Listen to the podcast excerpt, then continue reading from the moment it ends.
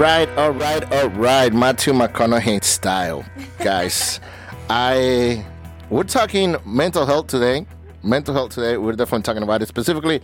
Cedar Ridge Behavioral Hospital. I have someone very special that's gonna talk to us about Cedar Ridge Behavioral Health Hospital.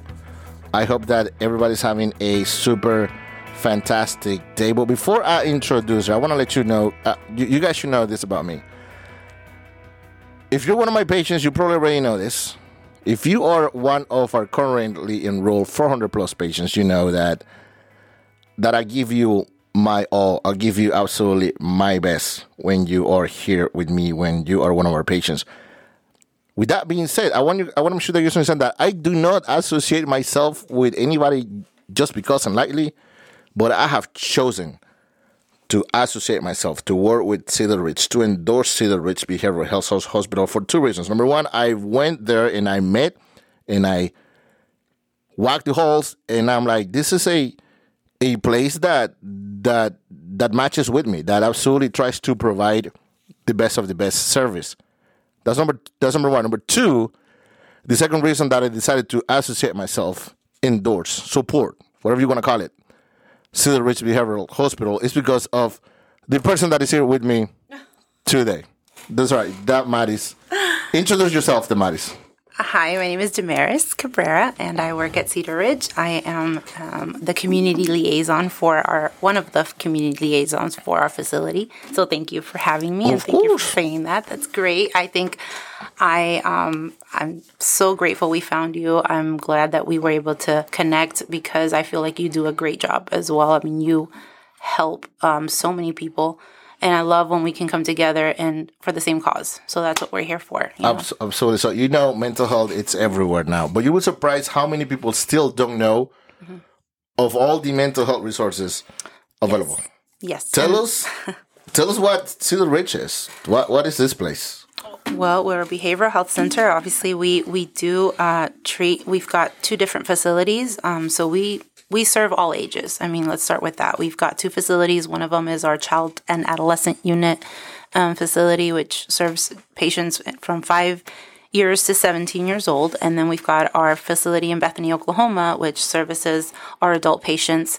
Um, so we do specialized care. You know, we we provide we provide assistance with individual therapy, family therapy, um, treatment plans, and then we, at the end of their stay with us, we connect them with people like you, people that can follow up with them, that will be able to assist them on their journey. I mean, they usually come to us in a state of crisis where they need immediate assistance and they need to just kind of get away from it all and just be immersed um, in a place where they can feel safe and secure and that they can just kind of process their thoughts and process what they're going through and so we give them that first stage of care um, when when they're in crisis and then after that we you know do the follow-up care we connect them with follow-up care with um, therapists that will be able to meet with them and meet their needs so yeah Very interesting. Let me let me yeah. Uh, everything she said, everything absolutely everything that she said. Now I let me. I'm gonna mention a couple of other things, other things, Damaris. So, and I, I want you to give me some more insight on this. When I went to visit, remember I went to visit. Yes. Loved it, loved it, loved it. When I went to visit, I noticed two things that I didn't necessarily notice in other facilities. Number one is this: in in and people are gonna think like, what does that have to do with it? But it does. I think it has to do with everything. The number one thing that impressed me, that amazed me, is how clean mm. it was. yeah I noticed that. It's the first thing I look for. Oh, and it's I mean that's Clean. it's important, right? Uh-huh. I mean, you want to have a clean space. I feel like I mean that's definitely that's that's Who the- interesting you say that. We're well, our cleaning our cleaning services are great.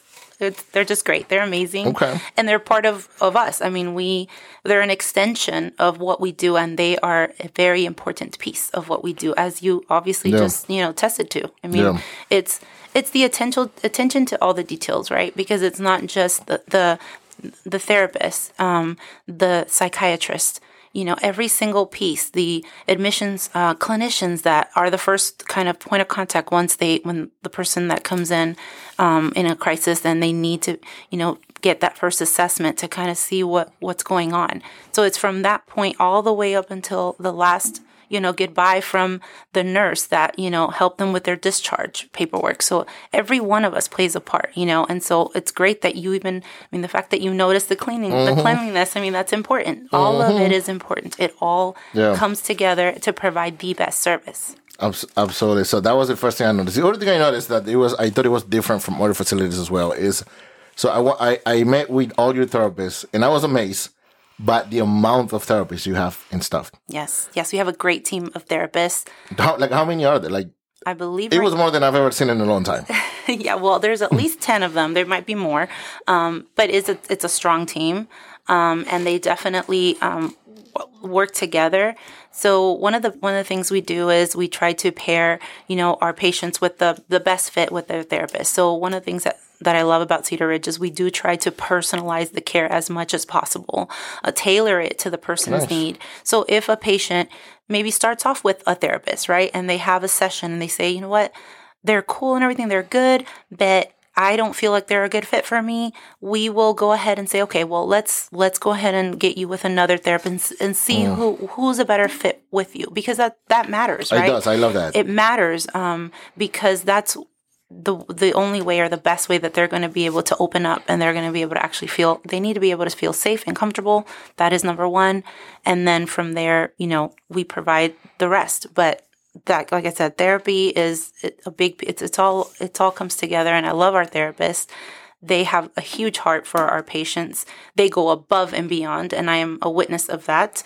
Um, prior to this position, I was working as patient advocate, so I was more at the facility. Now I'm no longer as I'm all over the place. I'm meeting people like uh-huh. you, and I'm connecting with our outside resources, and which I love. Um, but when I was primarily on the units, walking those units, I loved seeing how how these therapists they're just not, you know they take their time. They go walk on the units. They say hello to the patients. They um, check on them, you know, even after their session is over. You know what I mean? So it, it does make a difference. All these little things make a difference. Explain. I agree with you. Explain to this. Explain this to me. Now, I know the answer, but I want to make sure that our audience understands this. You're talking about the therapist. Obviously, yeah, I'm a therapist and yeah, of course, I'm going to advocate for mental health. You should go to therapy. I tell that to everybody. the other thing, uh, and this this is what also really impressed me. Also, the other thing is, um, you have therapists of all colors. Do you know that? Mm-hmm. Yep.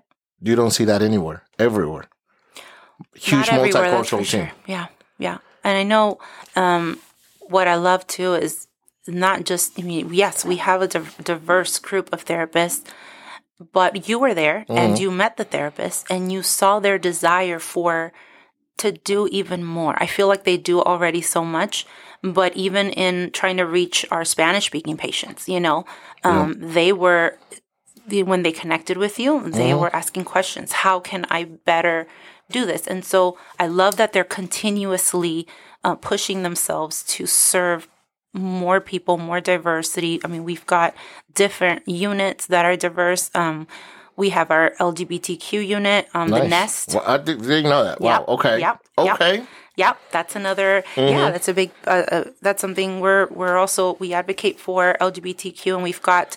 Uh, it's an adolescent unit now, and it's what's specialized about it is the staff there, you know, and all of our staff, you know, pr- respects the pronouns and and, mm-hmm. and respects in general. But one, we want to make sure that nice. they get their specialized care and that they had just feel as they feel safe in that space um, because they have needs that that need uh, or that want um, that need met, and so they have things that they want to talk about and discuss in a space where they feel that the staff understands them um, and that they're not being judged or being in any way, you know, scrutinized. And so we really we advocate very much for that. So the Nest is called um, that's that's the okay. name of the unit, um, wow. and it's our residential um, for a residential stay for our patients. And we have we have patients from all over, not just Oklahoma City. I mean, from all over um, the U.S. just coming to stay um, because it's it's a very specialized program and not many places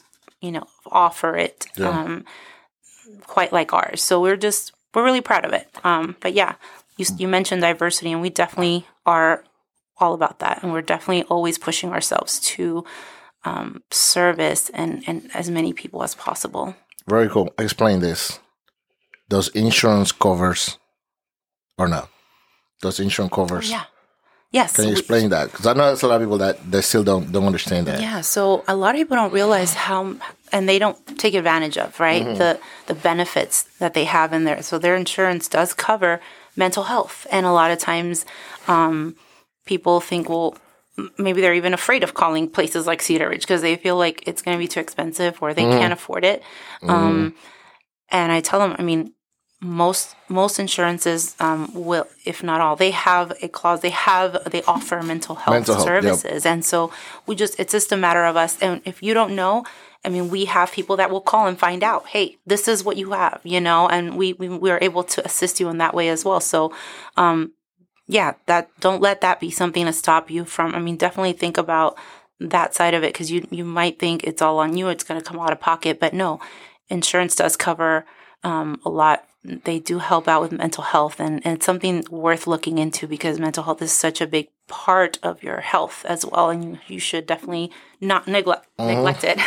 Absolutely. That one everyone, everyone that I interview that comes here in the podcast, I ask them kind of a personal question. It's, it's not kind of personal, kind of it is. But basically, I, I, I, I want our listeners to take something out of it. okay. Can you tell us about any experiences that you've had, your own personal experiences that you said this was an experience that I had, and this is how this has been one of the biggest obstacles, and how do you overcome that obstacle? Wow, obstacles. Yeah, definitely, of course. I feel like we all have, we all have our story, right? Um, so, for me, I feel like, um, well, I mean, you we've talked a little bit. Um, I feel like my story will echo with a lot of Latinos more than Okay, anything. I mean, fine. I came here when I was when we were I, my parents came here from Nicaragua, right? When I was I was very young, but I I only knew Spanish. My parents only spoke to me in Spanish. I mean, they you know both of them from Nicaragua, and so for me, as crazy as it sounds, and I always go back to that, even though it, I mean I'm going way back, That's you know, when. I was little. Fine. But I feel like for me, um, it, it's one of those things that stays with you, right? So, not understanding, you know, when a, your teacher at school is saying something to you, and then seeing the frustration on her face when you just have no clue what they're saying, Wow. right? Um, uh, and you're little, you're five, right? Mhm. You don't know what's My going goodness. on, and so you're like, what? but um, having to, you know, for me, I'm going to tell you right now, when that ESL teacher came in that classroom and took her time with me and you know showed me you know through pictures you know this is what you want to convey this is what you want to say to your teacher this is what she's trying to tell Wow. you and bridge that gap um that marked my life Oh, i wow. mean that that changed me i mean that made me see her in a total different like she was my hero Where was that at? Do you remember the name? What, what school? Where was that? At? Oh What my school? You remember or gosh. not? I don't No. remember that school. The only school I remember after that was actually no, I don't remember. I don't All remember right. the name of that school. Um, I after that I went to another one which was Campbell Drive, but that was a different Okay. one. But yeah, I can't remember that one. But that lady, and I can't even remember her name. I just remember her face, and I remember the kindness that she and the patience that she had with me, and how quickly after that, you know, I picked it up, and I mean, the rest is, you know, Yeah. I mean, once you, it's crazy how much communication. I mean, she bridged that gap for me, Wow. and so yeah, maybe it wasn't this, but I think as a kid, it was huge for me, and once I was able to communicate that was it you know. I i that after that it's like i felt like i had a voice you know. So that's why for us it's so important um to bridge that gap. I mean that's why even in what i do i mean when i when i go out and to and, and meet different people and especially our latino uh, community um just letting them know hey you know maybe not all of us at Cedar Ridge speak Spanish, but we definitely have that, you know, the spirit of, you know, we want to communicate and even even if it's non-verbally, you know, that is something I'm very proud of with our staff, you know. They will go above and, Beyond. Um, beyond to show you that, you know, they care in whatever way they can. So, You've definitely come a long way, Damaris. Look at where you are now. well, you know, thanks to that teacher. You've you absolutely come a a long way. You're you're an inspiration. Like I feel inspired. Like I'm inspired. I'm inspired. Like I'm motivated now. Oh my goodness. You Well, inspire me. I'm glad. You're absolutely an inspiration to a lot of people. You absolutely are. we are going to tell us how do we. I someone's been listening to this and they're like, yeah, I want to call this place. How do what? How do I get all of these people? How do I, how do I begin? Yeah, well, Cedar Ridge, um, we have our, our main numbers. Our, our main number to call is 405 605 6111. And, you know, you, you're going through a moment of crisis, your family member's going through it, through it, and you don't know what to do. And you're in, that's what we're here for. In the crisis moment, we want to meet you there and we will give you the next steps to take. Guys, I love that. In the crisis moment, moment I want to meet you there. Yeah. Because a lot of people don't want to meet you there, unfortunately. Yeah. But Cedar Ridge Behavioral Health Hospital is absolutely ready to meet you in that crisis moment. Thank you so much, everybody. Thank you for your support. Thank you. Thank you, Damaris. Yep. Damaris, absolutely. You're awesome. We'll see you. Cedar Ridge Behavioral Hospital, 405 605 6111. Please give them a call, and I will see you guys next time.